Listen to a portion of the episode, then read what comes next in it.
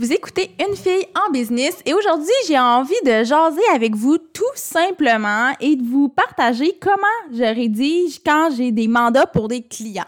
Parce que pour moi, la rédaction d'un article de blog pour la mallette versus la rédaction pour un client, c'est un peu différent, quoique très similaire aussi. Donc, j'avais envie vraiment de vous partager le step by step de comment ça se passe. Vous écoutez le podcast Une fille en business, le podcast où l'entrepreneur passe toujours avant l'entreprise. Je suis Mélissa Lévesque, experte en marketing de contenu et en branding personnel. J'anime le podcast Une fille en business pour discuter de business, de marketing, de style de vie et de développement personnel avec des femmes de tête et de cœur. Mon but, c'est simplement de vous aider à vous réaliser à travers vos différents projets personnels et professionnels. Ensemble, on va travailler pour devenir les femmes de cœur qu'on a toujours voulu être. Donc, vous le savez, je ne veux pas vous embêter à vous répéter ce que je fais dans la vie, mais pour ceux dont c'est le premier épisode, je vais juste vous faire une très, très, très, très, très mini introduction. Donc, moi, je suis rédactrice et créatrice de contenu autant pour mes plateformes à moi que pour certains clients dans différents domaines, que ce soit dans le domaine de l'alimentation, du fitness, de la photographie, de l'art, euh, de l'artisanat.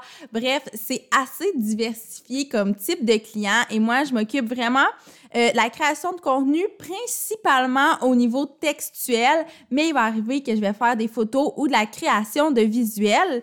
Puis, dans l'épisode d'aujourd'hui, comme je l'ai dit dans l'intro, ce que je veux faire, c'est vraiment vous partager étape par étape comment ça se passe quand je rédige ou quand je crée pour des clients.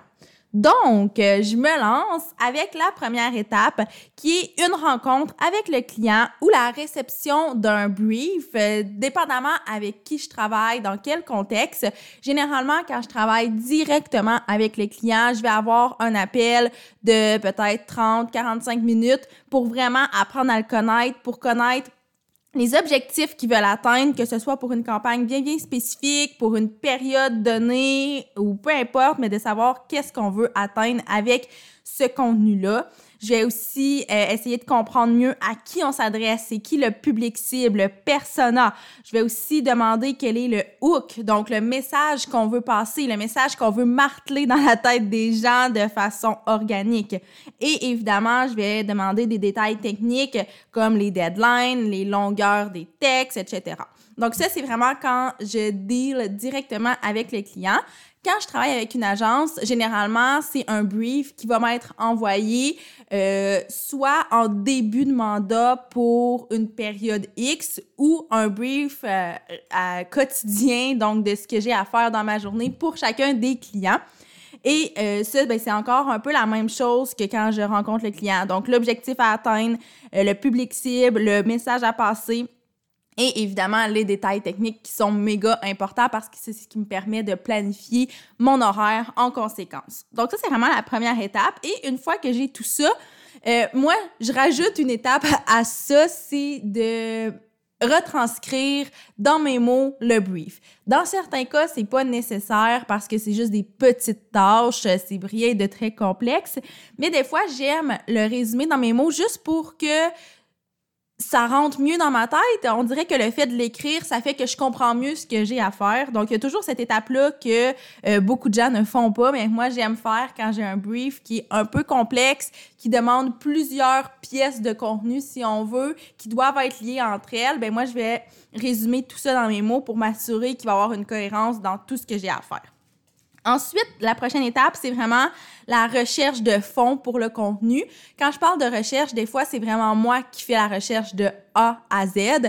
Des fois, la recherche est déjà commencée et moi, j'ai juste à prendre les éléments qu'on me donne pour filtrer qu'est-ce qui est pertinent et comment je vais pouvoir le présenter. Et évidemment, l'étape qui vient par la suite, c'est la rédaction. Donc moi, je rédige vraiment d'un jet, euh, que ce soit un article de blog, que ce soit euh, des posts pour une campagne. Je je m'arrête pas pour me poser des questions ou quoi que ce soit. Je rédige et après ça, à l'étape suivante, c'est là que je vais faire tout ce qui est correction, oui, donc corriger les fautes, mais aussi révision. Donc la différence entre les deux, à mon avis, c'est que la correction, c'est plus technique, alors que la révision, ça va être plus au niveau du contenu. Donc, m'assurer que, euh, ben, je réponds à l'objectif à atteindre, que j'ai le bon ton pour m'adresser au public cible dont il est question, que mon message à passer est évident, que la longueur du texte est respectée selon les attentes du client. Donc, tout ça, ça fait partie de la révision, mais aussi, euh, évidemment, je vais m'assurer que mes phrases font du sens. Je vais essayer de me challenger pour voir, OK, cette phrase-là est vraiment cool, mais je, comment, comment je pourrais la puncher encore plus? Parce que c'est vraiment ça, mon travail, c'est de puncher le contenu, c'est d'ajouter une touche encore plus personnalisée selon vraiment le type de client avec qui je travaille. Donc, la correction et la révision, c'est souvent une étape qui prend beaucoup, beaucoup de temps. En fait, je dirais même que ça prend le double ou le triple du temps de la rédaction parce que c'est là que je vais vraiment prendre le temps de plus me poser, de plus réfléchir, puis de partir d'un contenu qui est brouillon pour le rendre vraiment propre et le rendre attrayant, le rendre accrocheur, le rendre évocateur. Bref, c'est vraiment là que la magie opère. Une fois que ça c'est fait, ben euh, dépendamment du mandat, je vais créer les visuels ou je vais euh, faire la recherche d'images si on me demande de travailler avec des images que le client a déjà ou dans des banques d'images. Donc, généralement, j'ai accès à un dossier partagé où le client inclut toutes, toutes, toutes, toutes, ces photos pour que moi, je puisse aller piger dans ces photos-là. Sinon, euh, le client va me dire, OK, ben moi, je veux tel type de photo, je veux que ça représente tel type de personne. Et ça, dans le brief, généralement, je le sais parce que quand je sais qu'on s'adresse, par exemple, à des femmes dans la trentaine, ben quand je vais aller chercher mes photos dans des banques d'images, je vais m'assurer que ça parle à des femmes dans la trentaine, évidemment. Donc, euh, la création de visuels, c'est rare que je pars de zéro, que je fais moi-même les photos ou que je fais moi-même le graphisme de la chose. Mais ça arrive que je le fais. Mais dans la plupart des cas, c'est vraiment de rechercher l'image parfaite pour fitter avec ce que j'ai écrit. Et je dirais même que parfois, cette étape-là, je la fais avant la rédaction parce que c'est ce qui va m'inspirer pour la rédaction. Donc, c'est pas coulé dans le béton que je le fais dans l'ordre que je vous donne, mais euh, si ma rédaction, je sais déjà où je m'en vais, que j'ai pas besoin de m'inspirer d'une photo. Je vais m'assurer de trouver une photo qui fit avec mon contenu. Alors que dans d'autres cas, je vais vraiment faire l'inverse et je vais partir d'une photo et m'assurer que ma rédaction euh, va correspondre à cette image-là. Ensuite, ça va être l'envoi au client pour confirmation, pour approbation, en fait. Donc, quand je travaille avec un client directement, je lui envoie les contenus en lui disant que s'ils ont des commentaires ou quoi que ce soit, ils peuvent me revenir et je vais faire les modifications. Quand je travaille en agence, ben, je vais juste passer au suivant. Généralement, la personne qui travaille après moi, c'est la personne qui est au niveau du design graphique. Donc, je vais juste lui, euh, dire... Euh, Coucou, voilà, moi j'ai fait ma part, j'ai rédigé ma publicité, à toi maintenant de faire le visuel. Et euh, évidemment, ensuite, ben, il y a les, modifications aux besoins, il y a les corrections. Euh, ça, ça arrive très souvent. Puis, ce que je voulais dire par rapport à ça, en fait, c'est que la plupart de mes clientes qui font comme moi de la création de contenu, souvent vont me dire Ah, mais pourquoi mes clients sont jamais satisfaits? Pourquoi il y a toujours des modifications, des corrections à faire? Et à ça, je réponds que ce n'est pas que les clients ne sont pas satisfaits, c'est juste qu'eux ont une idée très claire en tête de ce qu'ils veulent et des fois, ils ont de la misère à l'exprimer. Et des fois, c'est juste qu'entre le moment où ils ont envoyé le brief, entre le moment où ils vous ont parlé et le moment où vous avez livré, ben ils ont eu d'autres idées, ils ont pensé qu'il fallait peut-être ajouter tel élément, qu'un élément était moins pertinent à mentionner, et ce qui va faire en sorte que vous allez avoir des modifications à faire. Généralement, moi, je m'assure d'avoir une seule ronde de modifications à faire. Donc, je lui dis, là, prends le temps de bien regarder ce que je t'envoie, de me lister tout ce qui ne fonctionne pas. Et moi, je vais après ça adapter le tout pour éviter qu'on retravaille 40 fois sur un même contenu. Mais ça va arriver des fois que ça prend un peu plus de temps avant d'arriver au résultat final. Et c'est correct aussi, mais c'est vraiment un travail d'équipe. Donc, c'est d'éduquer les clients puis de leur expliquer comment on travaille. Donc, moi, c'est de leur dire ça me dérange pas de faire plusieurs rondes de correction, mais ça va impliquer des frais supplémentaires. Et je préfère vraiment en faire une seule qui va être solide que toujours retravailler sur le même contenu puis vraiment venir le dénaturer parce que j'ai remarqué que c'est ça qui arrive aussi, c'est que quand on travaille sur un contenu. Qu'on l'améliore, qu'on l'améliore, c'est une chose, mais des rondes de correction, ça fait qu'au final, le contenu n'est plus du tout ce qui était à la base. Et finalement, le client réussit à avoir exactement le texte qu'il aurait écrit alors qu'il fait appel à nous pour des raisons stratégiques, pour des raisons euh, de, de créer des textes qui vont être persuasifs. Donc, si on revient à un texte qu'il aurait écrit, ben, je pense que ça vaut pas la peine de faire appel à nous, puis nous, ça vaut pas la peine de dénaturer notre travail pour ça.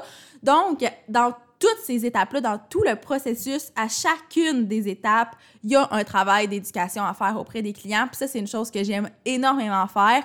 Parfois, c'est un peu plus difficile parce qu'il y a des clients qui sont, euh, qui tiennent vraiment beaucoup, beaucoup, beaucoup à leur idée, alors que d'autres fois, ils comprennent mieux euh, l'objectif ou le but de travailler avec moi.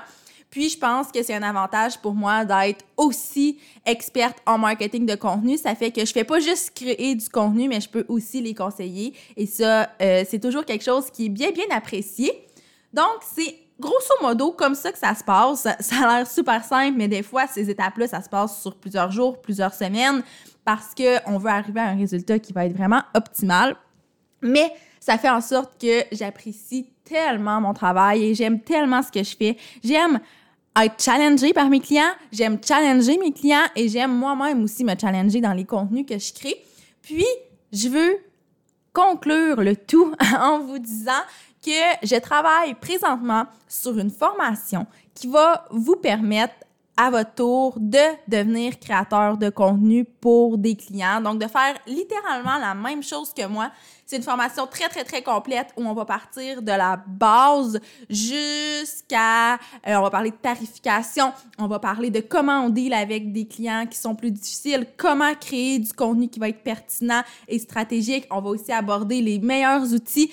Bref, c'est une formation super complète qui s'en vient. Donc, si ça vous intéresse d'être au courant de cette formation-là, je vous invite à m'envoyer juste un petit coucou sur une de mes plateformes, que ce soit par courriel, que ce soit sur Instagram, pour me dire que vous avez de l'intérêt. Et aussitôt que je vais sortir la formation, vous allez être parmi les premières à pouvoir vous inscrire. Donc, bref, je vous laisse là-dessus. Je vous invite à me suivre sur mes différentes plateformes pour avoir un peu un accès à mon quotidien sur Instagram, je partage des stories à pratiquement tous les jours, sauf exception. Donc, ça va vous permettre de vraiment voir les coulisses de mon travail de rédactrice, créatrice de contenu. Et moi, je vous dis à la prochaine. En fait, on se revoit la semaine prochaine pour cinq jours d'entrevue. Donc, je ne l'ai pas encore annoncé sur le podcast. Je vous le dis en primeur à ceux qui vont avoir écouté le podcast jusqu'à la fin. À partir de lundi prochain, euh, il va y avoir un épisode de podcast par jour, euh, du lundi au vendredi, et ça va être cinq discussions que j'ai eues avec des femmes de tête et de cœur que j'apprécie beaucoup. Donc, bref, je vous reparle lundi.